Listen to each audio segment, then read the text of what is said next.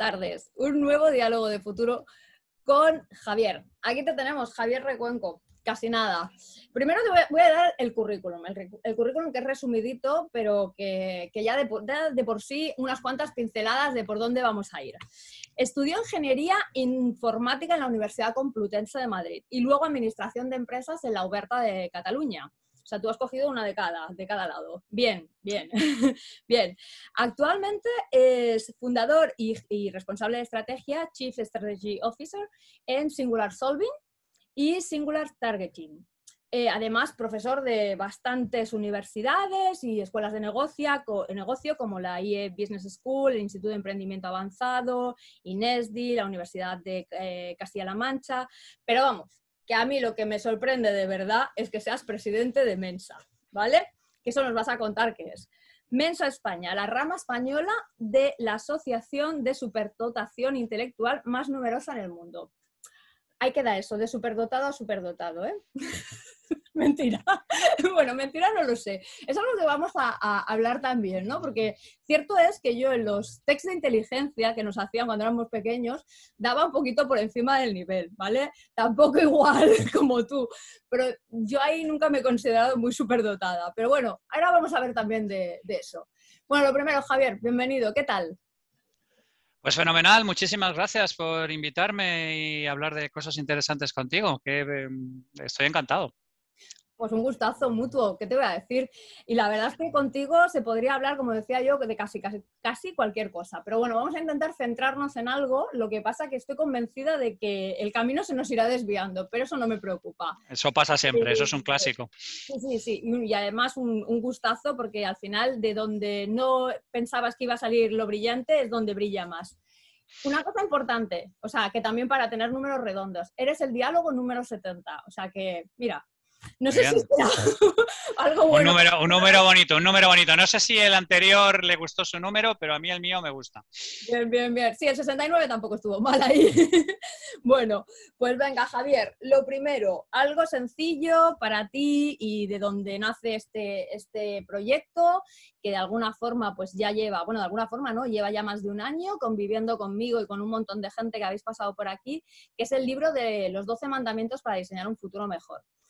Eh, un libro que al final, pues bueno, recoge una bitácora del momento que todos vamos a tener por lo menos en nuestra memoria corto, largo, pero histórica, eh, cada uno la suya, pero que se resume al menos en estos 12 mandamientos, cada uno tiene un capítulo detrás, y que así, a voz de pronto, me gustaría que tú me dijeras eh, qué te ha resonado, qué te ha gustado o qué no de lo que has leído cuando lo has tenido en tus manos, vaya. Hombre, no, a ver, yo estoy en, grandes líneas de acuerdo con absolutamente todo. Eh, fundamentalmente, a mí me gusta mucho que mencionas mucho las personas, la humanidad y, todo este tipo de cosas, que es, algo en lo que yo insisto muchísimo, a pesar de que vengo de formación técnica y que, digamos, de alguna manera, como tú decías, he cruzado un poco el, el, Rubicón que hay entre ambos aspectos. Yo personalmente creo que mm, esta división que hemos hecho históricamente entre ciencias y letras, por ser muy grosero, yo creo que es un error, nos ha limitado terriblemente y es algo que nos ha convertido en una especie de, cosas especializadas que personalmente creo que ha limitado mucho nuestra capacidad como humanos. ¿no? Como decía Robert Hanlon, que lo recordaba cuando hablaba con, con Jaime Rodríguez, con otro amigo, que la especialización es para los insectos. Entonces, a mí me gusta mucho conjugar la idea del futuro, la idea de la tecnología, la idea del rediseño, la idea de estar antes con la idea de la humanidad, con la idea del factor humano, con la idea de alguna manera de la dimensión humana y de entender que al final del día somos máquinas falibles y no tenemos nada que ver con los ordenadores, por ejemplo, que es otro orden de, absolutamente distinto, pertenece a otra categoría completamente distinta. Totalmente me gusta, me gusta esto de que ya vayas como combinando, bueno, estoy totalmente de acuerdo, vamos, o sea, realmente creo que esas grandes divisiones que afortunadamente parece que estamos rompiendo mm, también en los discursos, unas veces mejor o peor elaborados, cuando decimos que lo no binario se está destruyendo, no nos, no nos ha ayudado en muchas cosas. Nos ha ayudado a poner orden, pero igual lo del orden ya, como está muerto, o sea, también... hay, muchas, hay muchas cosas, eh, yo, hablaba en, su momento también de, lo que era el pensamiento en blanco y negro, que Kevin Datton hablaba del asunto.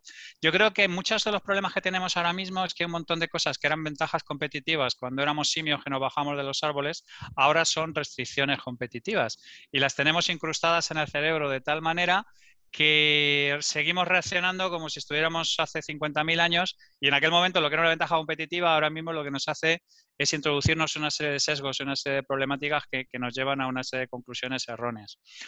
Pero bueno, eso ya es un poco antropológico, si nos ponemos un poco a arar y este tipo de cosas. Para nada, vamos a, ir vamos a ir hablando de eso, de ventajas competitivas que van muy ligadas a capacidades y que bueno, que van muy ligadas a lo que estamos diciendo. Y aparte, eh, me parece interesante lo que has dicho, factor futuro unido a la dimensión humana no porque, o sea, no porque para mí me sorprenda, porque como tú dices, yo es que no lo, no lo concibo de otra forma, pero sí es cierto que parece que, y sobre todo en los últimos 10 años, que de alguna forma se ha hecho ahí un fetichismo absoluto de la tecnología, hemos vehiculado todo síntoma de progreso más a lo técnico. Y dices, bueno, pero si el progreso será nosotros si podemos progresar, ¿no? O sea, que hay también mm, Pedro, Pedro Mújica, en, su diálogo lo explicaba muy bien con el sentido de la coevolución de la especie, pues con esas tecnologías, que al final es, donde yo creo que reside la gracia de todo esto, si no nos quedaremos en esas restricciones competitivas, como tú dices. Bueno, avanzamos un poquito. Estamos ahí en estos objetivos de desarrollo sostenible que son abordables de muchas formas. Y para mí una de las formas que me parece interesante contigo va muy ligado a la parte de la educación y la parte de la formación de la persona. Para eso, lo primero que me gustaría que nos contaras, porque ni yo misma tengo muy claro qué es, es que nos expliques qué es esto de qué es Mensa, qué es Mensa y, bueno, cómo os unís, o sea, qué, qué, qué es.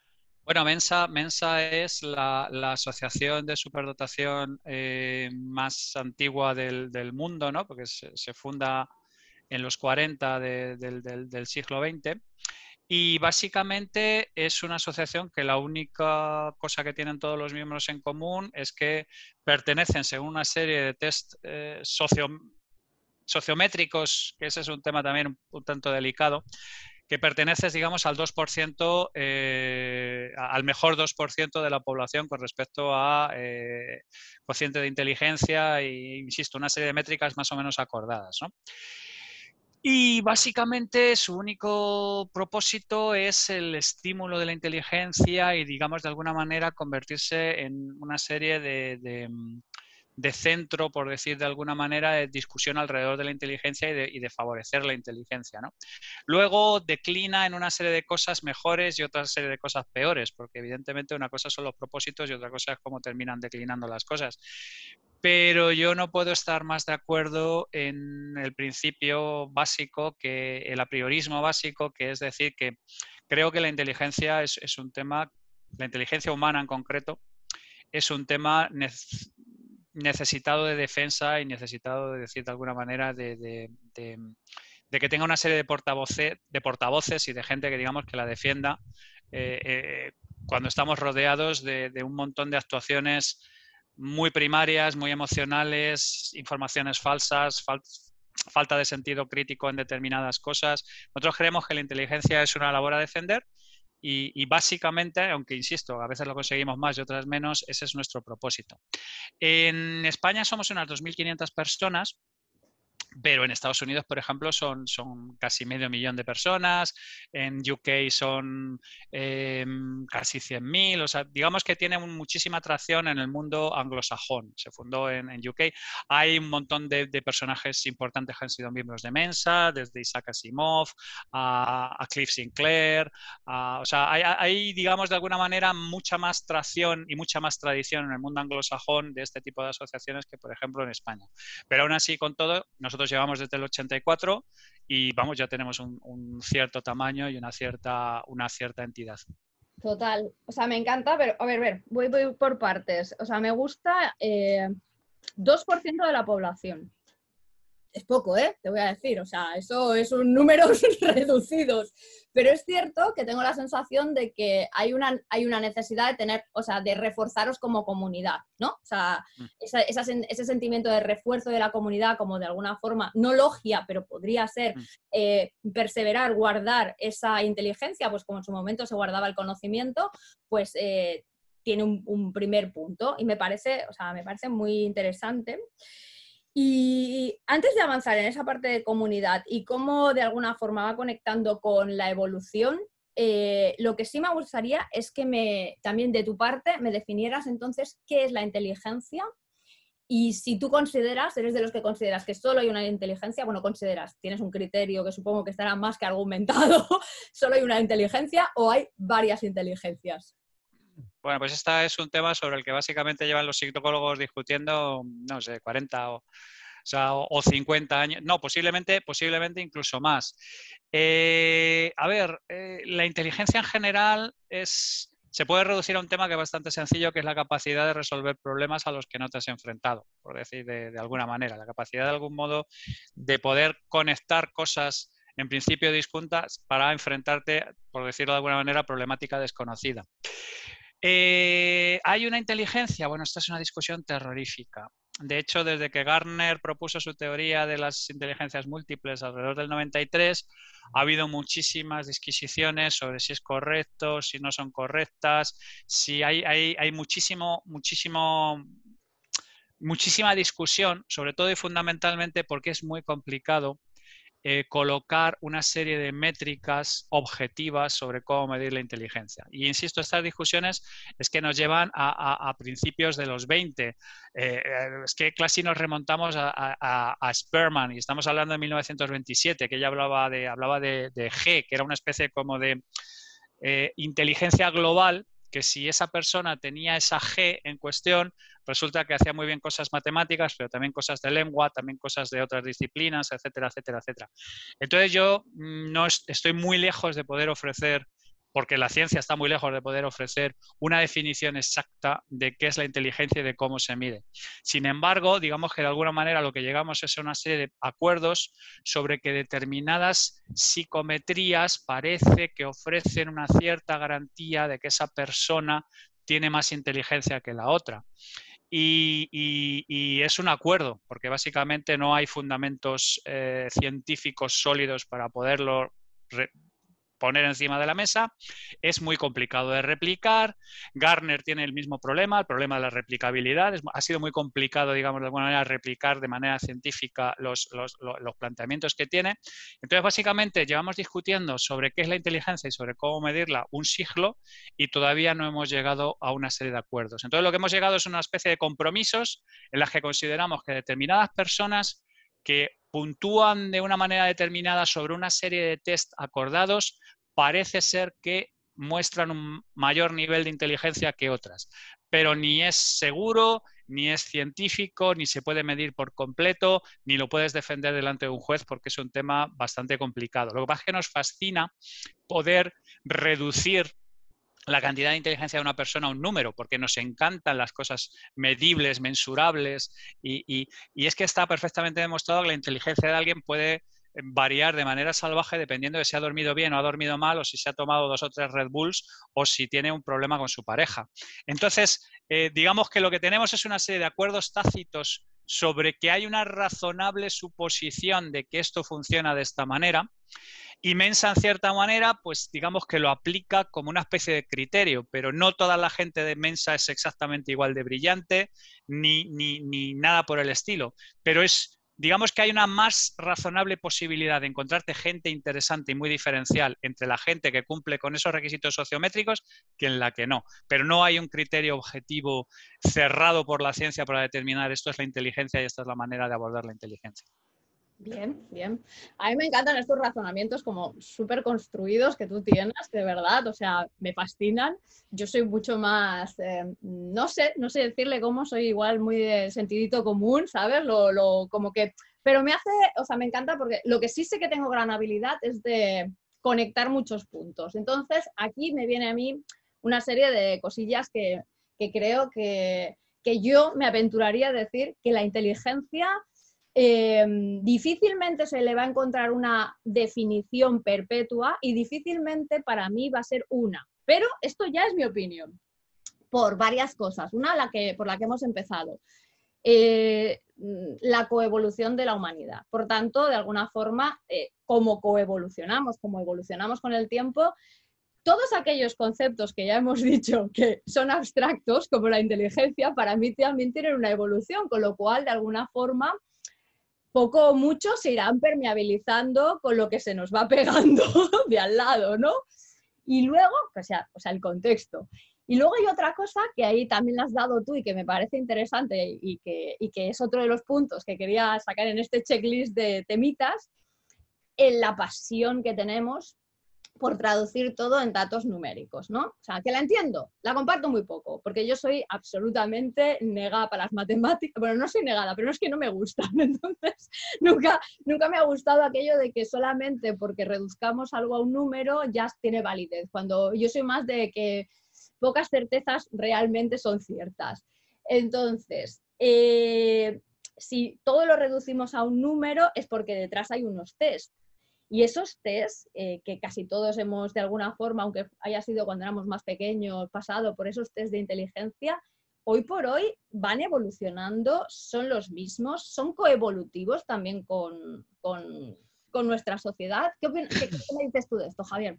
Bueno, ha habido, ha habido varias evoluciones de los test, pero, aún así, con todo, sigo insistiendo que la parte más polémica, seguramente todo lo relacionado con la, con la inteligencia, es todo lo relacionado con la, con la sociometría, ¿vale? Con todo lo que tiene que ver con la parte de la medición objetiva, porque como tú muy bien has comentado, efectivamente, es que es un tema que está sujeto a tantísimas variables contextuales que intentar reducirlo a, un tema concreto es, inútil. Pero claro, volvemos a lo mismo. Cuando nosotros pensamos en términos de blanco y negro y de cifras concretas y de todo este tipo de cosas, es un rasgo que llevamos desde que éramos animales, donde básicamente teníamos que tomar decisiones rápidas, teníamos que decidir si huíamos o si peleábamos, teníamos que hacer una serie de cosas en las que los matices lo único que hacen es emborronar un poco la, la, foto general. Pero yo personalmente considero que efectivamente, aunque han evolucionado, todavía tienen bastante margen de mejora para, para, ir, digamos, de algún modo incorporando toda una serie de variables contextuales adicionales, ¿vale? Entonces, la parte más polémica, con mucha diferencia todavía en todo lo que es la parte de medición de inteligencia, es todo lo que tiene que ver con la sociometría. Y todo lo que tiene que ver con que una persona que a lo mejor bajo un determinado contexto ha dado un determinado resultado, no ha entrado y otra sí lo ha dado, que a simple vista muchas veces decimos no puede ser, porque esta persona es, tiene otra serie de talentos que son muy notables. Entonces, la parte de sociometría en general es, la más complicada de, digamos, de alguna manera, de, de, darle carta de naturaleza y de darle carta de decir esto es así porque la ciencia lo dice así. Total. Una cosa, tú que debes ser, o sea, debes ser de esas cosas que, bueno, yo por lo menos a mi alrededor me lo encuentro y me gustaría tu, opinión. ¿Tú crees que la gente se considera suficientemente inteligente, poco inteligente, medianamente inteligente? ¿Cuál es el valor subjetivo que la gente tiene de su propia inteligencia?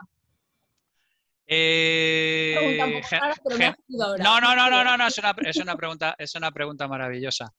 El 80% de la gente se considera por encima de la media en términos de inteligencia. Y si estás en entornos particularmente, hay un síndrome que se llama el síndrome de Stanford, en el que eso se aumenta hasta casi el 85 o el 90%. Entonces, digamos que de alguna manera eh, Stanford es un sitio muy interesante porque muchísima gente que llegaba allí, que era la más lista de su instituto o la más lista de su pueblo o incluso a lo mejor la más lista de su barrio, llegaba, se juntaba con un montón de gente y se daba cuenta que siempre hay alguien más alto, siempre hay alguien más guapo y siempre hay alguien más listo.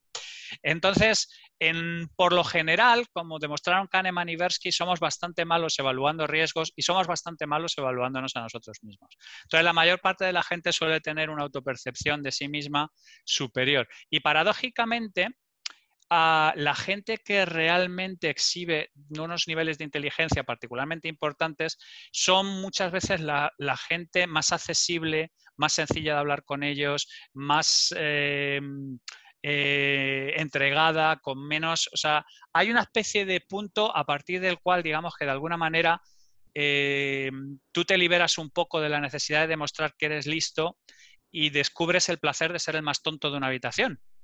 Y entiendes entonces aquello que planteaba Aristóteles de yo solo sé que no sé nada, ¿no? Aquello que decía el oráculo de Delfos, de ahí va la persona más lista de Atenas, y el tío decía que yo solo sé que no sé nada, que puede parecer un juego de palabras, pero en realidad es que él sabía lo suficiente como para ser consciente de que la inmensa cantidad de cosas que desconocía. ¿Vale?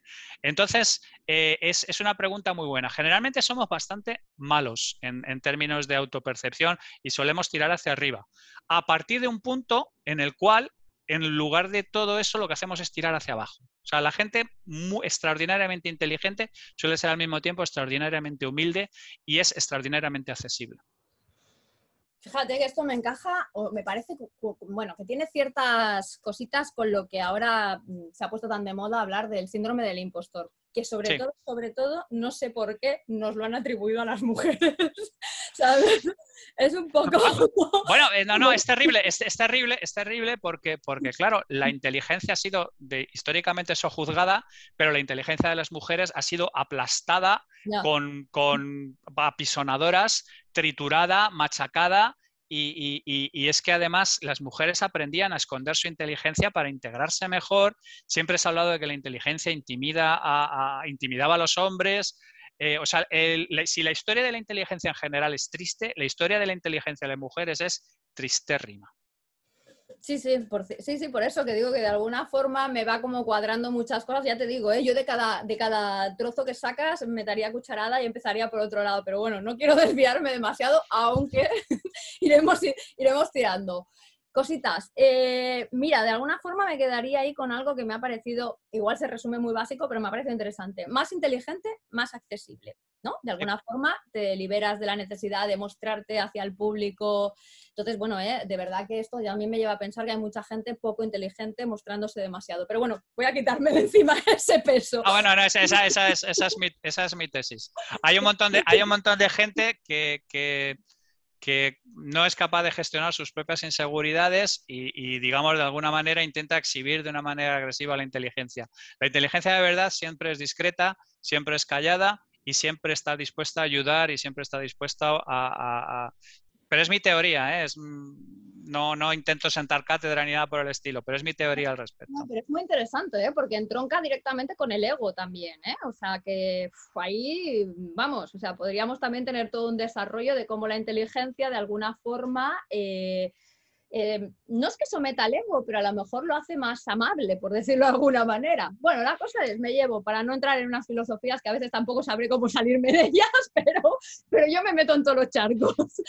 Pero bueno, lo que vengo a decir, ¿no? O sea, te libera de necesidades, te hace más accesible, por lo tanto yo entiendo que la inteligencia al final o las personas que de alguna forma tienen esas inteligencias, lo que desarrollan es o se rodean de, o saben, o no sé, nacen, no lo sé, con otras habilidades y competencias que no es puramente las métricas, o sea, sino que, bueno, también irán, pues eso, mucho más vinculados a la parte esta que siempre comentas, que es la sociométrica, ¿no? O sea, quizás yo empezaría a ponerle más, eh, no sé, o sea, tal y como veo cómo apunta el mundo, más, eh, si es que se puede medir también, más la parte socio cada vez que, no únicamente igual los test más tradicionales. Sería como mi, lectura final, o mi final no, intermedia, vamos.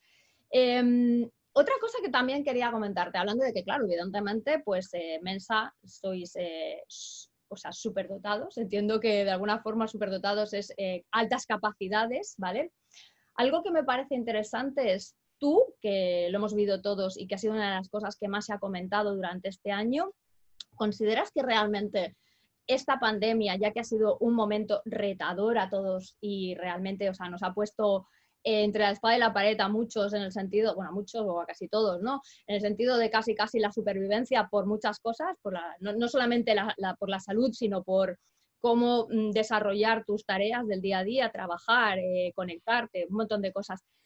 ¿Ha desarrollado una cantidad o ha acelerado una cantidad de capacidades emergentes que, que no teníamos y que este momento nos ha impulsado?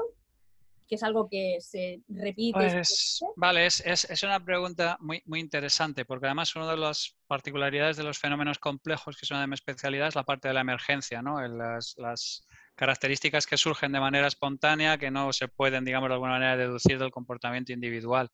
Yo personalmente creo que más que de algún modo eh, generar comportamientos emergentes o capacidades emergentes, ha sido un inmenso caldo de cultivo de una serie de cosas que hasta ahora no se podían entender más que en el entorno especulativo. ¿Vale? No podíamos saber si podría darse clase a gran escala desde casa, no sabía si las grandes corporaciones podrían funcionar desde casa, no sabríamos si íbamos a desarrollar psicosis por no tener contacto con la gente durante muchísimo tiempo. Yo lo que digo siempre es que esto es exactamente igual que cuando empezó la carrera espacial.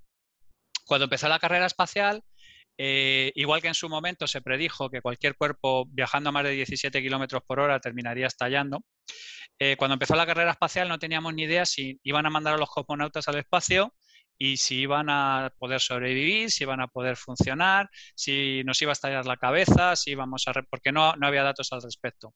Empezamos enviando animales eh, y, digamos, de alguna manera empezamos a establecer una serie de patrones porque el problema es que nosotros podemos tener modelos pero los modelos, como dice aquel, eh, all models are wrong, todos los modelos están mal, but, some of them are useful, pero algunos de ellos son útiles, ¿vale? Entonces nosotros trabajamos, cuando trabajamos con entornos completamente desconocidos, con una serie de modelos que normalmente se suelen revelar como patéticamente insuficientes cuando llegamos a un entorno real donde hay un montón de contexto. Entonces yo, en la parte de capacidades emergentes, yo creo que lo que sí hemos aprendido es a articular nuestras relaciones sociales y emocionales. Sobre todo nosotros en España, que somos gente muy de piel, muy de contacto, muy del bar como, como centro nervioso, muy de una serie de cosas, nos hemos, eh, digamos, de alguna manera, hemos recibido un, curso de europeización eh, instantáneo, por decirlo de alguna manera. Y entonces, eso, digamos que de alguna manera nos ha reformulado algunas de las tesis que teníamos y nos ha reconducido algunas de las cosas que teníamos, pero no creo que haya generado una serie de capacidades emergentes particulares, sino que en realidad lo que hemos hecho ha sido una especie de testeo masivo de una serie de asunciones el de las que no teníamos estudios. No sabíamos cómo íbamos a poder trabajar bajo estas circunstancias, no sabíamos si la infraestructura de telecomunicaciones iba a soportar estas, estas, estas, no, no sabíamos un montón de cosas, exactamente como en la carrera espacial. Entonces yo creo que hemos tenido una especie como de laboratorio macro sobre una serie de cosas que personalmente creo que nunca va a volver el mundo de antes de la pandemia. O sea, estamos como muy locos por recuperar el mundo de antes de la pandemia. Yo personalmente creo que ha habido los suficientes macrocambios como para pensar que va a ser un antes y un después con respecto a determinadas cosas. Y no desde el punto de vista de la pandemia, que la pandemia ha sido un desastre, ha muerto un montón de gente, pero no la podemos comparar con otras epidemias que ha habido en, la humanidad, que han sido muchísimo más desastrosas y que los, efectos se han notado muchísimo más, más tiempo y durante más generaciones y cosas por el estilo. Lo que sí creo que ha hecho es introducirnos una serie de cambios en nuestras dinámicas sociales y particularmente en España lo que se han cambiado son las dinámicas sociales. Y cuando tú introduces una serie de cambios en las dinámicas sociales, eh, digamos que estás, estás poniendo en marcha una pequeña bola que por contacto va a caer un montón de cosas. Vamos a ver cambios en un montón de cosas en la sociedad que pueden trazar su origen a lo que es la parte de, la epidemia de COVID y, la parte de aislación. Pero la parte de que haya generado talentos emergentes, mm, yo la, pongo un poco más en cuarentena, porque creo que lo que ocurre es que esos talentos no habían tenido la oportunidad de ser testados a gran escala como nos ha dado la oportunidad de hacerlo. Vale, me queda claro. De hecho, fíjate que la, pregunta iba a ser, porque como ahí estaba, cuando surge siempre este tema de las capacidades emergentes, hay quien dice, no, pero las capacidades emergentes ligado a lo digital, y hay quien dice, no, no, a lo manual, porque claro, ha habido mucho. Entonces ya directamente no hace falta que te lo pregunte, las capacidades emergentes ligado a lo social. Así Eso es. donde tú ves. Eso es. De hecho, de hecho, es que tenemos una especie de. Volviendo a esto del pensamiento blanco y negro que le gusta tanto a nuestro cerebro, porque a nuestro cerebro le gusta más una dicotomía que a tonto una piruleta.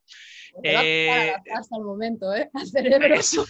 No, no, no, es, es, No, pero es verdad, es verdad, es verdad, es verdad. O sea, quiero decir, es, un órgano fascinante del que todavía no, no, no, conocemos un montón de cosas, pero que nos, nos tanga como, como, como quiere y, y constantemente. Y, esta, esta eh, dicotomía entre lo digital y lo analógico me, parece realmente mm, mucho más artificial que esta que te estoy diciendo de, de, lo que es social con respecto a, digamos, a lo que es la parte individual. Totalmente, y estoy de acuerdo, ¿no? Que introducir cambios en las dinámicas sociales, que lo difícil va a ser que identifiquemos, pero bueno, que deberíamos ya estar haciendo esos ejercicios. Algunos yo ando haciendo, sobre todo para temas de trabajo y tal, que me han pedido algunos proyectillos, es ¿Cómo van a cambiar los contratos sociales que tenemos nosotros entre nosotros? Eh, eh, porque, o sea, si ahí le sumamos polarización, eh, le sumamos la poca fiabilidad que nos dan la, parte pública y política, o sea, el rescabre, rescabrejamiento, ahora no me sale la palabra, de todas las estructuras que hasta ahora parecía que nos amparaban. Bueno, o sea, tienes ahí un suma y sigue que que da, realmente que pensar mucho en ello, ¿no? Que, ahí es donde viene el, tema este de con poquito que te pongas de ingredientes ya tienes unos cuantos escenarios, con poquito. No, no, no, no. Yo, eh, Raval Navikant mandó hace poco un tuit que, con lo que estoy completamente de acuerdo, que dice que es que uno de los grandes cambios sociales que ha habido es que de pronto el ateísmo se ha vuelto mainstream. Y, y es verdad, o sea, no, nos damos cuenta de que socialmente hemos ido incorporando toda una serie de cosas que se han ido cambiando nuestra manera de ver el, y es que eso cambia nuestro, nuestra cosmovisión y a partir de ahí sí se producen los cambios importantes. La tecnología siempre vamos a mejor, siempre vamos a hacer una serie de cosas, pero este tipo de eventos que cambian nuestra manera de ver y entender el mundo son los realmente importantes y los que realmente mandan, marcan épocas. Sí, y mira, yo te voy a sumar un poco, un par de frasecitas más, ¿no? Lo de al final lo del ateísmo, pero bueno, la religión se ha sustituido por la espiritualidad, porque al mm. final tenemos ahí una necesidad de agarrarnos a algo, venga de donde venga. Y luego otra frase que leí hace poco, que no sé si la sabré repetir eh, exactamente, pero decía algo así como que estamos en una sociedad en, la que los inteligentes eh, les da miedo decir la verdad por miedo a ofender a los ignorantes. Sí. Con la que no estamos más de acuerdo, ¿eh? Sí. Realmente. Bertrand, Russell tenía una frase modificada basada en esto que era algo así como el problema de esta sociedad es que los ignorantes están segurísimos y los inteligentes están llenos de dudas. Sí, mira, yo es que, claro, no me quiero desviar mucho, ¿eh? pero el otro día veía un programa en el que no era algo que me abriera los ojos, pero me dio mucho que pensar, que ponía, o sea, cómo empezaba bueno, ponían encima de la mesa como la conciencia de clase, la conciencia de clase, llámale la conciencia de clase obrera, desquebrajado y fragmentado con todo el tema de la identidad, ¿no? De alguna forma, aquello que se suponía que nos tenía que reforzar nos está de alguna forma eh, no empoderando, al contrario, ¿no? Porque empoderar las individualidades al final es un riesgo muy grande para lo que nos viene por delante. Entonces, era, y que pero lo que más me sorprendía era el debate entre las personas. Es que ya no es un debate pacífico de opiniones, es que son debates a muerte, o sea, y aquello de a de huello, o sea, dices, uff, o sea, es, que, es, que, es que efectivamente, volvemos a, a ver, tampoco quiero intentar irme, pero cuando tú quitas al mundo judeocristiano el judeocristianismo, te hace replantear de nuevo qué es lo que tenemos en común. ¿Vale? ¿Qué es, qué es lo que tenemos en común? ¿Qué es lo que une a alguien de Noruega con, uno de nosotros? Y entonces en este mundo en el que la gente, digamos, que pierde de alguna manera una serie de cosas que conformaban su cosmovisión, se abraza de manera absolutamente férrea a cualquier identitarismo que le construya una, una, identidad. Y cuando tú te, agarras a un mástil como Ulises con las sirenas de una manera en la que te estás jugando la vida, entonces no puedes tener una discusión razonable sobre ese asunto. Porque realmente lo que estás es, se están poniendo en duda el mástil al que estás agarrado.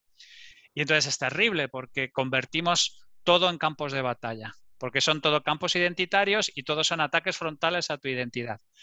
Y el cerebro, que volvemos a lo mismo, nos, nos tanga como a chinos, inventa la disonancia cognitiva para no tener que lidiar con ese tipo de cosas e inventa la agresividad en Twitter para no tener que lidiar con gente que te expone con hechos que de alguna manera eh, ponen en duda tu cosmovisión y tu propia identidad. Y yo creo que es terrorífico. Porque, porque ya, ya, ya, ya, no solamente que hayamos perdido un poco la conciencia de clase, que se ha perdido por, por, por, por completo, y, y, la izquierda es la que más ha sufrido en todo este proceso de, de, de, desmitificación, es que se ha perdido la formulación de identidades propias no basados en identitarismos de terceros. Y es horroroso porque un montón de gente ha constituido una serie de identidades basadas en una serie de intereses espúreos. No es que diga que, por ejemplo, la religión no tuviera intereses espurios, que los tenía, pero al menos había puesto de acuerdo a una manera de entender el mundo como es el mundo occidental. Si no tienes eso y no lo has sustituido a toda velocidad por algo espiritual, como le pasó al mundo de, al mundo, al mundo de, al mundo oriental, que, que ya de entrada eh, no adoraba a dioses, Confucio y el sintoísmo y todo eso son más animistas, son más otro tipo de cosas, pues nos encontramos con un vacío terrorífico que llenamos con la primera identidad que nos pasa por delante de la puerta, como los patos, cuando, cuando lo, que, siguen a lo primero que se mueve. Y estamos entrando en unos territorios terroríficos donde la gente defiende con uñas y dientes cosas que no merecen que, que, les defiendas de esa manera. A mí es una de las cosas que más me, preocupa, teniendo en cuenta de que yo me gusta poner visiones positivas, pero la visión positiva también no, no, significa el no alertar de las cosas que ya estás viendo y que dices, por ahí no vamos, o sea, por ahí no se puede ir y que me remonto un poco a lo como hemos empezado, ¿no? La visión más humanista. La visión más humanista te lleva a que, no sé, o sea, yo creo que ya tenemos un colectivo, ya, ya todos de alguna forma, o sea, pertenecemos a algo, ¿no? O sea, eso que tanto se ha dicho durante un año, esa conciencia de especie, a ver si queda algo, porque de verdad dices, yo eh, si ya me considero, o sea, a ver, yo puedo entender que nos consideremos comunidades diversas, pero, pero no puede haber esa, ese, esa fragmentación que realmente lleva a la lucha, porque como tú dices, en el momento en que determinados elementos que nos cohesionaban, como la religión, como, yo qué sé, la, el concepto de nación, que bueno, también ahí hay mucho que discutir y tal, y nos están yendo al garete, eh, pues es que empiezan a surgir todos estos problemas y luego el otro, el otro concepto que nos cohesiona, que es como el, el, que va siendo el recurrente y ahora de golpe vuelve a ser muy potente, es la búsqueda de un enemigo. Entonces, es como dices, bueno, o sea, ninguno de los dos me parece como que nos vaya a construir en positivo, pero lo que me sorprende es que realmente no, no, es, no es algo, a, o sea, que yo tampoco lo voy a explicar desde la parte más filosófica, que es que, o sea, cualquier persona con dos dedos de frente se está dando cuenta de eso. Dices, ¿cómo es posible que no nos demos cuenta y no intentemos de alguna forma avanzar, pues eso, más, eh, más eso, en colectividad, no en individualidad? Pero bueno, en fin, nos saldríamos del tema, vamos un poco, reconducimos, ¿vale? Como sentido de comunidad que vosotros tenéis.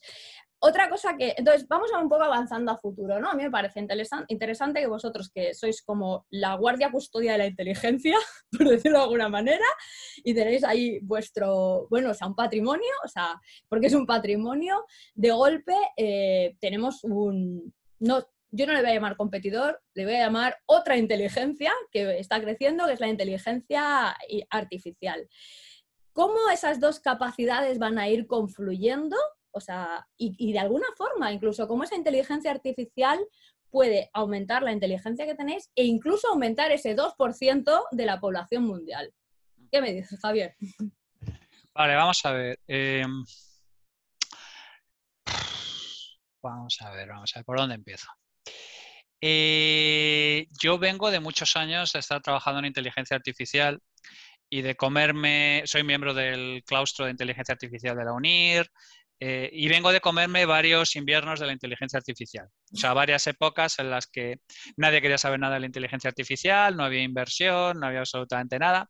Y ahora estamos en otra época completamente distinta. De pronto todo el mundo se ha vuelto loco con la inteligencia artificial, hay un montón de inversión, hay un montón de interés, ahí parece que va a cambiar el mundo y un montón de cosas. Y claro, ni era ridículo cuando pasamos el invierno, ni era algo que va a devolver la vida a los muertos, ni va a brotar el pelo a los calvos eh, en, este mismo momento. Yo personalmente considero que son dos cosas completamente diferentes. ¿vale? La inteligencia humana es dispersa, de amplio sentido, creacionista, conecta puntos, como decías tú, digamos de alguna manera es más abierto, es un cono como más abierto. ¿vale? Mientras que la inteligencia artificial ahora mismo es como muy estrecha, muy profunda, muy potente y en determinados trabajos que digamos tienen una especie como de menos necesidad de conectividad, ahora mismo nos tritura. Por eso nos tritura el ajedrez, por eso nos tritura el Go, por eso nos tritura en escenarios, digamos, de aprendizaje estrecho. ¿Qué es lo que ocurre? Que yo personalmente creo que son dos inteligencias ortogonales. O sea, no hay que ponerlos a competir uno contra otro porque es que no tienen, no tienen ningún sentido. Es como aquel viejo chiste de, si medimos la capacidad de alguien por su capacidad de, subir, de subirse a un árbol y medimos a un mono y medimos a un pez. No, son, son, son, cosas que trabajan en dos dimensiones del espacio completamente, completamente diferentes. Y donde creo que hay un montón de aspectos muy interesantes es en la zona Centauro. ¿vale? En la zona Centauro es donde hay inteligencia humana potenciada por inteligencia artificial o inteligencia Mm, artificial supervisada por, por, criterios humanos. ¿vale? Esto viene de Gary Kasparov, que él dijo que el ajedrez normal, y tiene razón, se había ido al carajo, ya no había ninguna posible competición, y lo que habría que hacer es entrar en zonas centauro, zonas donde, digamos, de alguna manera hubiera humanos apoyados con inteligencia artificial, en generación de partidas rápidas, en, una, serie, en una serie de cosas. Entonces, para mí ahora mismo son dos mundos, son dos mundos ortogonales, separados por 90 grados. Y las zonas interesantes donde casi siempre son en las zonas de liminalidad, en las zonas fronterizas, donde acaba una cosa y donde termina la otra. Entonces, a mí lo que me interesa ahora mismo, más que la inteligencia artificial, que me parece que tiene una serie de límites y que en las próximas décadas vamos a sufrir otro, otro invierno, porque las expectativas que se han colocado sobre ellas, a pesar de que ha hecho muchísimos progresos, son absolutamente desproporcionadas, es esas zonas híbridas. ¿Vale? Donde alguien es capaz de discernir cuándo usar la inteligencia humana, cuándo usar la inteligencia artificial. ¿Qué tiene sentido en uno y en otro? Y sobre todo ver si son capaces de generar eh, entornos sinérgicos del que haya propiedades emergentes que ahora mismo desconocemos por completo. Entonces, a mí me interesa ahora mismo muchísimo más los escenarios híbridos que, por decir de alguna manera, los escenarios eh, puros. Porque en la parte de inteligencia humana desconocemos por completo todavía muchas de las cosas que pasan en el cerebro. Si tú te vas a Neuralink, eh, las cosas que está haciendo más es que está colocando como máximo 10.000 sensores en la cabeza y nosotros tenemos billones de conexiones en la cabeza. O sea, ahora mismo lo que está pasando en la cabeza nos está pasando tan por encima que no, no tenemos nada. Y la inteligencia artificial, si bien ha progresado un montón y hay un montón de modelos, el GPT, toda esta cosa, siguen siendo basados en aprendizaje y, las bases de la inteligencia artificial ahora son de hace 40 o 50 años. ¿eh? Las redes neuronales, todo lo que hemos estado viendo, estamos haciendo sucesivas em, mejoras incrementales pero no hay un salto cuántico. A lo mejor con la computación cuántica vamos a dar un salto a la inteligencia artificial y entonces vamos a llegar a otro nivel.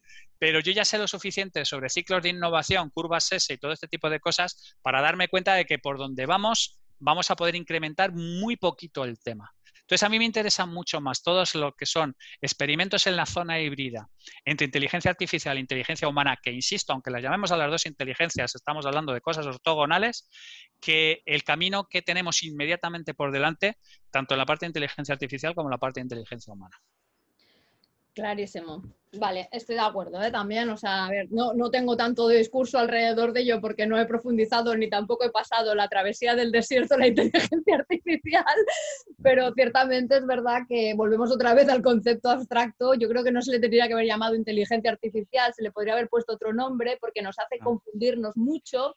Eso es. Pero es que ese es el problema con las cosas que nos genera una imagen mental potentísima exactamente. Es por, eso, por eso la teleportación estamos jodidos porque ya tenemos tan claro mentalmente la imagen de cómo debería funcionar que cualquier cosa que no sea un beam me up Scotty no va a funcionar. ¿Vale?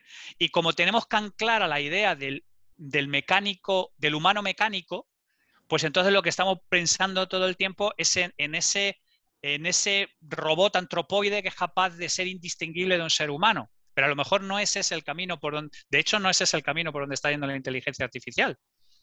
¿Vale? estamos haciendo muchísimos avances, pero no en imitar cómo piensan los humanos. No hemos conseguido hacer avances significativos en imitar cómo piensan los humanos todavía.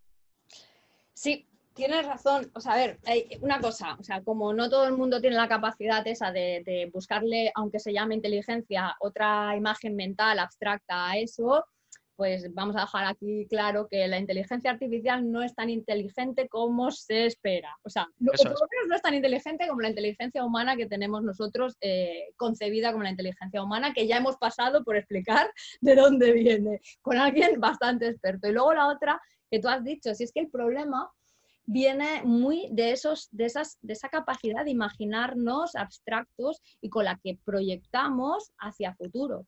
Entonces, eh, el problema es eso, que estamos imaginando, es, bueno, a ver, estamos imaginando eso porque millones de medios de comunicación nos lo dan, porque hay películas de Netflix que nos lo, nos lo calientan y otros nos lo dan frito y entonces llega un punto en el que realmente uno cuando se pone, y yo estos ejercicios los hago un montón, cuando tú le pones a una persona y dices, tú imagínate el 2050, es que, o sea, son sota caballo rey, ¿no? La gente no tiene como muchas capacidades, bueno, no digo que no tenga muchas capacidades, no se les entrena en muchas capacidades de poder imaginar más posibilidades que las que desde ahora estamos un poco como medio induciendo, ¿no? Que luego resulta que salen otras cosas y pasan otras cosas, pero eso también tiene un, un pozo muy fuerte, ¿no? Que yo de alguna forma siempre digo que yo no innovo, no soy, no tengo la capacidad de innovación, de innovación, o no sé si algunas otras cosas no las tengo, pero sí tengo la capacidad de impactar con las narrativas y creo que es algo muy importante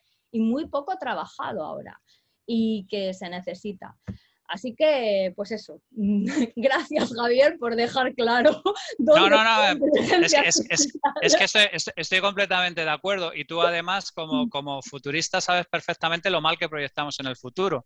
Nos gusta mirar al pasado, trazar restas de regresión, no somos capaces de salir de donde estamos. Yo en mis charlas suelo dar ejemplos de postales de, del París de, de primeros del siglo XX en la que la gente dibujaba cómo pensaba que iba a ser el año 2000 y entonces, como la aviación estaba en plena locura, pues lo que la gente imaginaba era que pequeños avioncitos les iban a llevar los correos al, balcón de sus cartas. Iban a llegar, señor, la, gente del correo iba a llegar en un pequeño avioncito y te iba a depositar a ti tu, carta en tu, en tu balcón. Ah, pues claro, nadie... Un poco de dron ya tenían ahí, ¿eh? bueno, sí, efectivamente, pero, pero nadie pensaba ya que el, que el correo se iba a ir al carajo y que se acababa por completo todo este tipo de cosas y que, o sea, el ser humano proyecta muy mal en el futuro, proyecta muy mal en el futuro. Y menos mal que ahora ya estamos, eh, hay un montón de técnicas ya, de backcasting, de futuros probables, ya hay una serie de cosas que se han ido incorporando, sobre todo la gente más profesional como tú en el tema del futurismo, pero el ser humano de natural proyecta en el futuro fatal, fatal, fatal, fatal, fatal. yo tengo mi propia, mi pequeña propia opinión, aparte de, o sea, yo creo que nos pasan dos cosas. El proyectar es como el cocinar un poco, ¿no? O sea, todo depende de la cantidad de ingredientes que tú pongas. Si, tienes poquitos, proyectas a poquito. O sea, si tienes muchos, que al final es tener, acumular muchos eh, ingredientes, es conocimiento, tienes más capacidad de proyectar, ¿no? Y la otra es eh, Mira, yo lo pongo siempre como el ejemplo de cuando yo empezamos con este momento pandémico, por decirlo de alguna manera. Yo me separo, o sea, soy capaz de separarme gema persona. Digo, gema persona está, pues no voy a decir la palabra bur, bueno, es igual, sí, jodida como todo el mundo. Gema, que forma parte de esta humanidad, tiene la capacidad de pensar que esto lo vamos a pasar y que es muy probable que incluso, incluso puede ser que sea beneficioso para nosotros. Entonces, eso es un ejercicio que no es sencillo y que no digo que, o sea, me sea tampoco fácil, pero sí lo sé hacer y luego veo que no es tan sencillo, o sea, el, que la gente tenga pensamiento, ya no digo diseño de escenario de futuro, es pensamiento de futuro, eso cuesta. Pero bueno, o sea, creo que vamos a ir a una de las preguntas que te quería hacer, que también tiene mucho que ver con las capacidades y con todo esto que estamos hablando con todo lo que de alguna forma hemos puesto encima de la mesa, que hay tecnología, hay inteligencia, somos coevolutivos, eh, habilidades que se pueden ir potenciando. todo ese cóctel, ¿cómo ves tú que se podría ir eh, trasladando a los nuevos métodos pedagógicos? Porque a mí al final, en realidad, yo siempre digo que el, futuro va a ser para quien lo viva y ahora son niños. Entonces, ¿qué podemos hacer desde ya para que esos niños estén más preparados?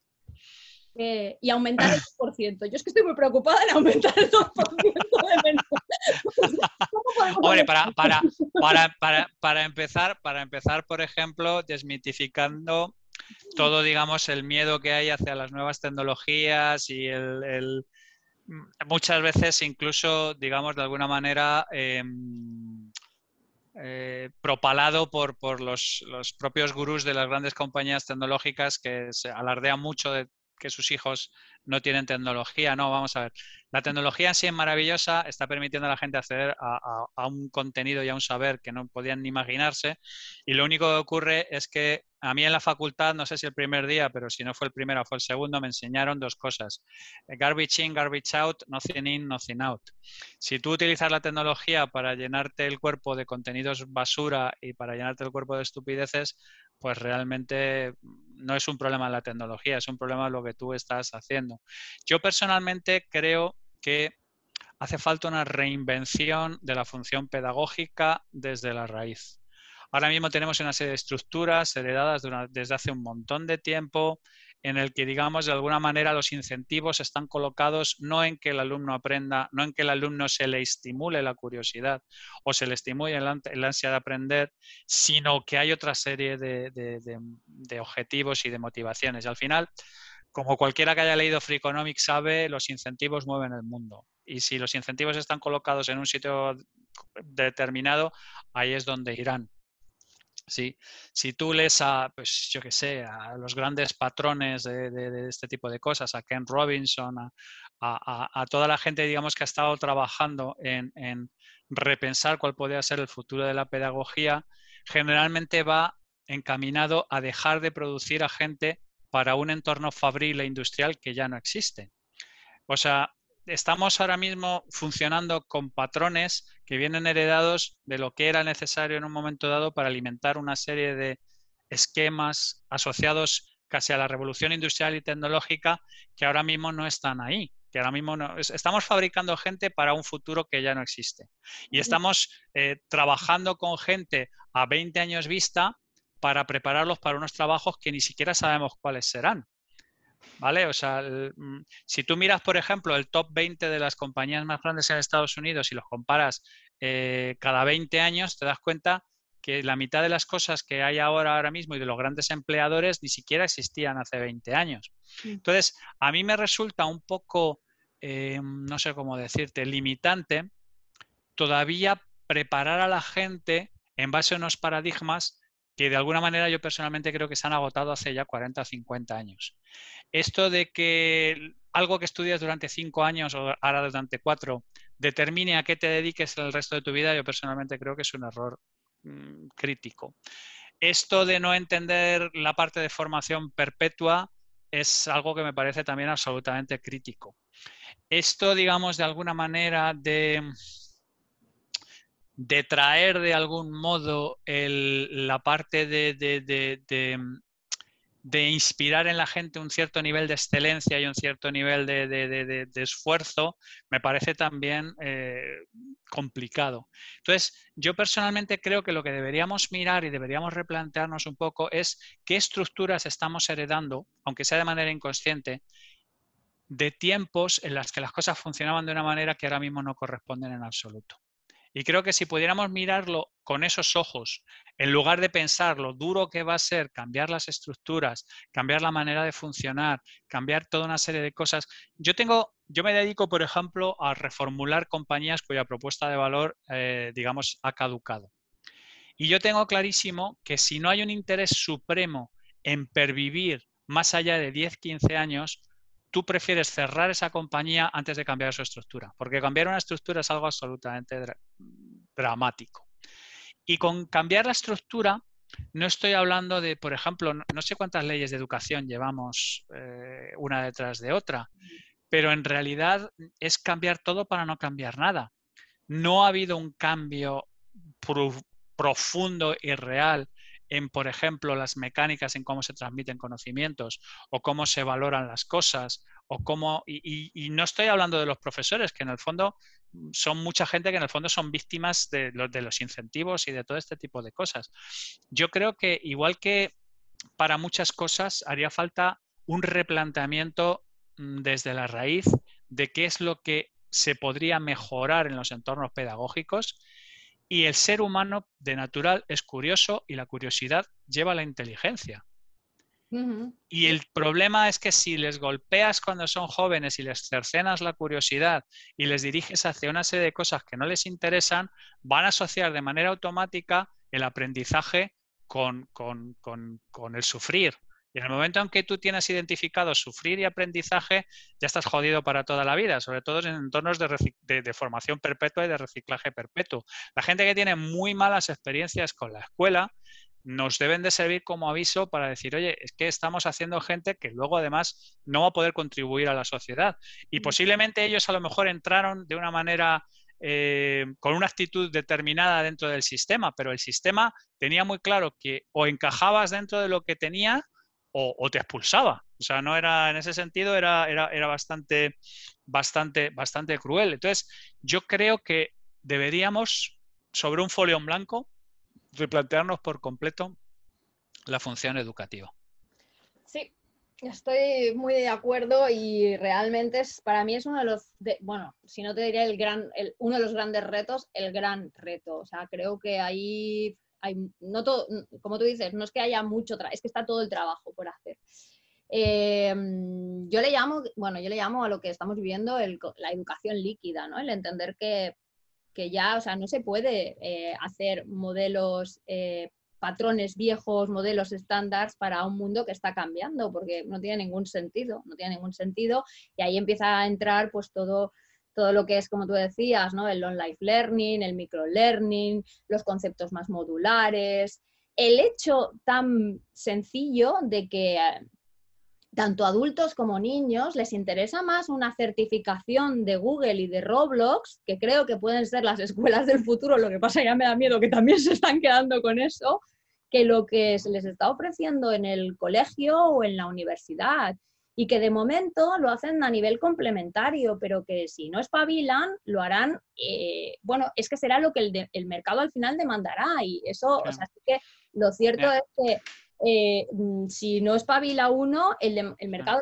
lo, demandará y al final mm, tendrán que ir hacia allí. Entonces, eh, dices, ostras, no dejes que sea otro bastión que gane la industria tecnológica cuando todavía lo puedes recoger y mejorar, ¿sabes? O sea, no sé, es algo que me, preocupa. Mira, yo, tengo una discusión, yo tengo una discusión terrible con mis amigos académicos que les digo que básicamente no se dan cuenta de que están en el negocio del show business. ¿Vale? Dice, mira, el, tu conocimiento está ahí fuera, está accesible a cualquier sitio, pero no el tuyo, el de, el de el del MIT, el de, el de Berkeley, el de cosas por el estilo. Si tú no eres capaz de entretener a la gente y de hacerles que deseen que aprendan lo que tú estás contando, se llevarán su dinero al, siguiente sitio. O sea, una vez que haya pasado la educación básica y todo este tipo de cosas, llegará un momento en que tú te des cuenta que, es que realmente eh, no estás transmitiendo conocimiento. Lo que estás es intentando ser un vehículo, como tú decías antes, narrativo, narracional, que cuente una historia y que estimule a la gente el deseo de aprender una serie de cosas adicionales. Y si no eres entretenido, no eres capaz de, entender cómo funciona la gente, no eres capaz de enhebrar una, historia curiosa y no eres capaz de despertar en la gente una serie de sentimientos, pues no serás capaz de enseñar. Y eso tiene que ver con el show business. ¿Vale? Y esto me cuesta a mí mucho con la academia, porque como digo siempre, muchos confunden el rigor con el rigor mortis. Hay un montón de gente que confunde realmente que estás transmitiendo con rigor una serie de conocimientos con el hecho de que es mucho más sencillo si eres capaz de conectar con la gente y eres capaz de transmitir con la una serie de cosas, hacerlas accesibles. Por eso a mí, por ejemplo, los divulgadores, me parece que hacen mucho más los divulgadores muchas veces que lo que es la academia pura y dura, porque son los que acercan de alguna manera a la gente a determinadas cosas que pueden plantearse llevarlo al, al siguiente, al siguiente estadio. Entonces, con entornos donde donde nosotros ya estamos siendo grabados, estamos siendo recogidos, emitidos en un montón de sitios. La gente que es capaz de comunicar, la gente que es capaz de transmitir, muchas veces es más útil que la gente que tiene el conocimiento duro. Y esto, fíjate lo que estoy hablando, una, reconversión industrial. O sea, es, es como, como cerrar los altos hornos, dejar de ser ese académico apolillado en tu torre de marfil para pasar a ser una persona que eres capaz de transmitir lo que sabes con entusiasmo. Todos nos recordamos ese profesor en la carrera o ese profesor en el colegio que lo vivía, porque es que lo vivía, porque le gustaba lo que hacía. Y la diferencia que marcaba esa persona, porque hay muy poca gente que te puede cambiar la vida, una de ellas es un buen profesor. Entonces, ese tipo de gente es la que hay que cuidar, la que hay que mimarle, que hay que darle todos los recursos que tenga, porque son oro en polvo porque el conocimiento está ahí fuera en 100.000 sitios. Es una commodity, tiene un coste marginal cero.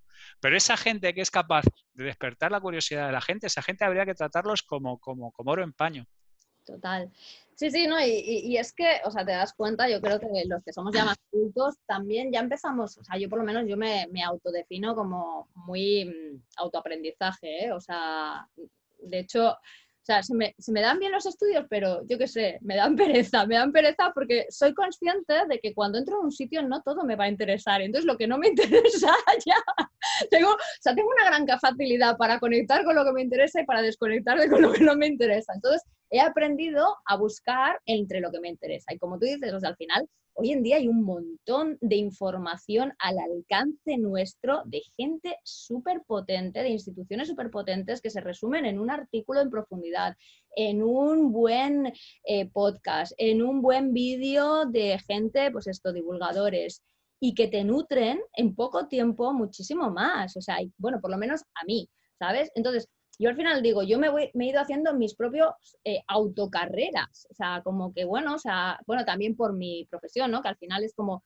no eres especialista de nada, sino que necesitas conocer muchas cosas de, muchas cosas, ¿no? O sea, poca, o una cantidad de cosas de muchas, ¿no? Entonces, eh, yo lo veo, yo, yo lo veo también que, que va por ahí, que, es muy poco interesante cuando ves los sílabos de una, de una carrera universitaria, bueno, a mí que me preguntan, amigos, o sea, mi hijo va a entrar a la universidad, ¿qué tiene que hacer? Digo, no sé, que haga ingeniería, por lo menos seguro que algo de ahí sacará algo, ¿sabes? Es una apuesta más o menos segura, ¿no? Pero vamos, o sea, me cuesta identificar ahora mismo eh, qué es lo que realmente en un conjunto, o sea, eh, o sea, creo que sí, nunca he sido muy de creer en los estándares y este momento me reafirma que el estándar, o sea, es absolutamente nulo y que no, no ayuda a la, persona. Eh, vamos a ir acabando, la última, que me queda además súper poco tiempo, pero esta es la que, pues si, no, si cabe, la última es de la que más te gusta hablar, creo, pero bueno, vamos a ello. Eh, en un, que al final liga con todo, ¿eh? O sea, pero bueno, estamos en un contexto en el que, como yo digo, el cambio, pues eso, se ha instalado en el contexto. Algo que realmente no había pasado, bueno, en lo que yo recuerdo y en lo que yo llevo estudiado. Y es bastante, bastante importante entender eso, ¿no? Que el cambio instalado en el contexto a través de, bueno, todo lo que estamos viviendo, desde la polarización hasta el tema de las tecnologías convergentes, obliga a vivir, mm, pues eso, como digo yo, adaptándose al caos y con unas capacidades que a lo mejor pues no estamos tan acostumbrados. Pero yo pienso que tú, que eres un experto en resolución de problemas, problem solving, eso debe ser una ventaja competitiva. Confírmamelo o no, y cómo eso de alguna forma se podría ir sumando precisamente a lo que estamos hablando. Eh, formas de hacer métodos pedagógicos, y no digo solamente de niños, sino de adultos. ¿Qué me cuentas? Así, bueno, unos poquitos de minutos tampoco. Claro, por eso, por eso te digo, voy a, voy a intentar ser conciso, seco y escueto. A mm. ver, estamos en tiempos en los que la gente tiene que ser funcional en entornos donde no está familiarizado con qué es lo que ocurre. ¿Vale? Y eso es un tema particularmente complicado, porque el cerebro, volvemos a lo mismo, que es un viejo farsante, odia las situaciones de incertidumbre.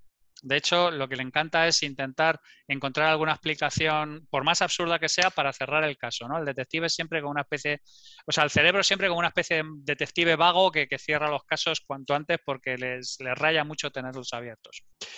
Entonces, el World Economic Forum lleva diciendo en sus ediciones del 2016, 2018 y 2020 que una de las principales skills necesarias para ser empleable en los próximos años es la resolución de problemas complejos. Pero claro, ¿cuál es el problema? El problema es que hasta hace relativamente poco no había formación sobre esto en ninguna parte. O sea, el primer máster de resolución de problemas complejos en castellano lo empiezo yo en el 2016.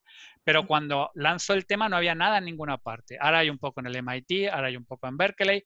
Tampoco hay un consenso eh, sobre la comunidad académica, sobre qué es lo que hay que impartir ahí, porque es que es un montón de cosas, cada una de su padre y cada una de su madre. No hay una universidad que pida un título en Complex Problem Solver. O sea, eh, es, es, una cosa que al mismo tiempo es, es, muy intimidante porque te dice, oye, mira, si quieres estar empleable, esto es fundamental, pero al mismo tiempo no, no es un sitio que tú vayas a estudiar. Entonces, es un tema que tiene que ver con, con fundamentalmente con, con insisto, ser funcional en entornos donde la gente deja de ser funcional. Y desprogramar el cerebro a que entre en pánico cuando estás en esa situación en la que no sabes qué hacer. ¿Vale? Históricamente ya ha habido frameworks para gestionar la complejidad, pues la matriz de Stacy, el, el Canevin de, de, Edward Snowden, pero cada vez más lo que vamos a intentar es a intentar acumular skills y funcionalidades de un montón de sitios y a orquestar talento de un montón de lugares para, insisto, poder ser funcionales en la selva.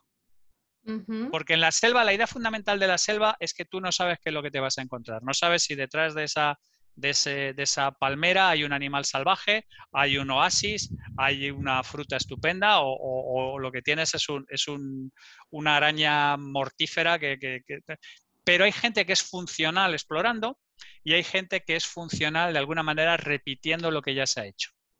Yo, por ejemplo, por eso hablo de, que la consultoría, por ejemplo, es un campo que va a cambiar de manera dramática en los próximos años, porque la consultoría es básicamente el arte de repetir lo que ya has hecho y que sabes hacer bien. Pero se ha ocupado de cosas que no le competen, como por ejemplo el arte de ver qué cosas hay que hacer cuando no sabes qué es lo que hay que hacer. Y si recuerdas, al principio yo he definido la inteligencia como el arte de, ver qué es lo que puedes hacer cuando no tienes eh, respuestas al, respecto. Entonces, una de las cosas más importantes es enseñarle a la gente a desprogramar su cerebro para que cuando se encuentre en entornos donde no sabe qué hacer, siga siendo funcional. Porque lo normal del cerebro cuando se encuentra ese tipo de escenarios es bloquearse. Es, digamos, de alguna manera, no tengo nada, no sé qué hacer. No. Yo siempre utilizo el ejemplo del Doctor House, ¿vale? el, Doctor House en la serie, el tema es, es un mal médico, es un sociópata, es, no le gustan las personas, es un manipulador, es un drogodependiente, lo que tú quieras. Es muchísimas cosas horribles. Pero es funcional cuando el resto de los médicos, que a lo mejor llevan 15 años estudiando, el que más, el que menos, no son ningún gilipollas, dejan de ser operativos porque no sabemos qué le pasa a este tío. No tenemos ni puñetera idea de qué le pasa a este tío. Y ahí House es operativo. ¿Y qué es lo que hace? ¿Sabe mágicamente qué es lo que le ocurre? No, explora. Los patrones de los episodios son siempre iguales. Hay una enfermedad que nadie sabe nada de ello. House hace un primer experimento, casi lo mata. House hace un segundo experimento, casi lo mata. House resulta que da con el clavo y le salva de las garras de la muerte y generalmente el lupus. Vale, pues ese es el, son, ese es el patrón clásico que siguen en este tipo de escenarios. Pero lo que es más importante es que él es funcional cuando no sabe qué es lo que está pasando y cuando todo el resto de la gente se ha quedado como cervatillos cuando les dan los faros de los coches. Se han quedado completamente bloqueados. Entonces, una de las cosas fundamentales que hay que aprender y que son críticas para este tipo de cosas es aprender a ser funcional cuando no sabes qué es lo que ocurre y aprender a ser sistemático en tus aproximaciones para intentar de alguna manera entender esa caja negra que te has encontrado, que no tienes ni idea cómo funciona, cuáles son las reglas que lo rigen. ¿Vale? Y una vez que has dado ese salto mental, es cuando empiezas, digamos, de alguna manera a entrar en el entorno de la complejidad. Y el siguiente salto mental que tienes que dar es que normalmente si quieres resolver un problema complejo, lo que tienes que hacer es orquestar talentos múltiples. ¿Vale? de un montón de sitios. Y, lo, te tienes que sacar de encima el tropo que te ha dado el cine y que te ha dado la televisión de que los equipos multidisciplinares orquestan solos. porque requieren normalmente de un orquestador externo. Tú estás acostumbrada a los siete magníficos, los siete samuráis, el equipo A, Ocean's Eleven. La gente sabe perfectamente qué es lo que tiene que hacer, cuándo tiene que hacer. No, la realidad es que la gente con talentos profundos que, que, que, digamos, afrontan un reto mayores que ellos, necesitan de orquestación y de integración. ¿Vale? Esto habla Stanley McChrystal en el libro este de Team of Teams, que es el, el teóricamente cuentan qué es lo que tuvieron que hacer para capturar a Bin Laden, pero eso es el McGuffin. La, realidad del libro es cómo pones de acuerdo a gente que, no se aguanta, como son los Navy SEALs, los Marines, los Green Berets y todo esto, y los pones a trabajar de manera orquestada para resolver un problema que hubiera anulado a cada uno de ellos de manera individual. Total. Entonces, cuando entendemos estas dos cosas, es cuando se produce una especie de cambio mental y de pronto te das cuenta de que puedes, digamos, de alguna manera abordar problemas de un orden de complejidad muy superior al que habías podido abordar hasta entonces. Vale, no, a mí me ha quedado claro. Yo voy a intentar hacer aquí un poco de resumen para que concluir, pero el que no le haya quedado claro que se lo escuche, porque realmente hay un montón de mensajes. Lo primero, me recuerda un montón a uno de, pues no, no me acuerdo, pero fue en uno de los últimos informes que hice de educación y trabajo en el que ponía encima de la mesa un tema que sacaba Harari, como no, ¿sabes? Siempre yo, yo no tengo la memoria que tienes tú para recordar tantas cosas. De la memoria no hemos hablado, no nos va a dar tiempo, pero también me hubiera gustado sacarla, ¿eh? Ahí, porque además las memorias también son muy diferentes, ¿eh? Yo ahí sí que considero que hay memorias muy diferentes. Bueno, la cosa, él decía que para el futuro una de las grandes habilidades, capacidades que las personas teníamos que desarrollar es mentalidad flexible, pero que como no existían universidades de la mentalidad flexible, teníamos que aprender a buscarlas de otra forma y si no, intentar entender que algún día se tendría que crear una, una universidad de la mentalidad flexible, ¿vale? Entonces, pongamos que hay un paralelismo entre esa necesidad y la necesidad de lo que tú estás diciendo, resolución de problemas, ¿no? O sea, de entrada, o sea, falta de de momento mm, una formación, y, pero bueno, que empieza ya por lo menos, como tú dices, a cubrirse. Luego, me encanta varios conceptos que has dicho. La, importancia de desprogramar el cerebro. O sea, absolutamente de acuerdo. O sea, es algo que cuesta, pero que creo que es nuestro mayor enemigo y lo encuentras eh, y ahora, por ejemplo, lo repito mucho, pero es que es, es constante, ¿no? O sea, esta palabra que me cansa bastante, la resiliencia, la resiliencia, pero si tenemos más resistencia que resiliencia, o sea, no, no empecemos a poner palabras vacías, marketingianas, encima apeladas, porque no funcionan, luego no funcionan. Pero luego vemos que ha sido sumando un perfil de explorador, sistematizar las aproximaciones, o sea, a partir de que tú eres explorador empiezas a crear un sistema de cómo eh, haces la exploración. Después eh, tienes que orquestar talentos múltiples, o sea, la multidisciplinaridad, que estoy completamente de acuerdo, pero hay un elemento que es importante, que es ese director de orquesta que de alguna forma consigue coordinar. Yo estaba ahí y decía, a ver, ¿cuál de los cuatro? ¿Dónde estoy? ¿Dónde estoy? Ya lo averiguaremos, no hace falta ahora. Yo creo que soy una exploradora, pero bueno, ya veremos, ya me, ya me, ubicaré yo. Pero bueno, me ha gustado mucho ese, ese tema. Y ya para, para acabar lo de ser funcional en la selva, pues mira, me ha venido a la cabeza, yo me pasé una semanita ahí yo sola en la selva del Amazonas y fue una semana un poco compleja en mi vida, muy, la recordaré toda la vida, muy gratificante, pero no porque realmente cuando la viví fuera, fuera fácil, ¿no? Pero me acuerdo que mi, mi guía, mi, señor que, con el que yo fui, que era un señor que vivía allí, pues vamos, un indígena de, del Amazonas, por la noche, eh, cuando nos sacábamos, íbamos, estábamos yo, otro chico y, él y nos sacaba de paseo por la noche por la, por la, selva, que da un miedo que te mueres, pero miedo. Yo no he pasado tanto miedo en mi vida. Y yo decía, digo, yo soy una inútil aquí. O sea, yo, yo, no, yo no entendía cómo tenía esa capacidad, como tú dices, funcional de poder sobrevivir en la selva. Pero es que es verdad, o sea, estaba absoluta, sus sentidos, también es verdad que la hoja de coca hace mucho. ¿Vale? Pero los sentidos. Las drogas, las drogas están detrás de grandes avances de la humanidad siempre o sea, yo le vi momentos que de verdad es, me, me, alucinó porque es ver donde tú no ves. O sea, es ver donde tú no ves. Entonces, ese paralelismo con la selva, pues me ha venido ahí, me ha gustado un montón. Y yo ya con esto recojo todo.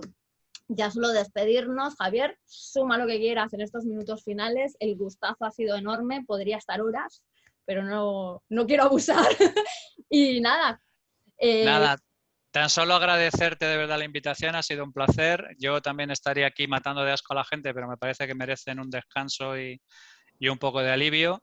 Y mil gracias de verdad por, por, por este rato que ha sido magnífico. Genial. Pues nos vemos pronto en otra, porque como temas contigo podemos tratar muchos, te volveré a invitar para otro, ¿vale? Un auténtico placer y cuando quieras, a tu disposición. Mil gracias. Un abrazo. A ti. Un abrazo.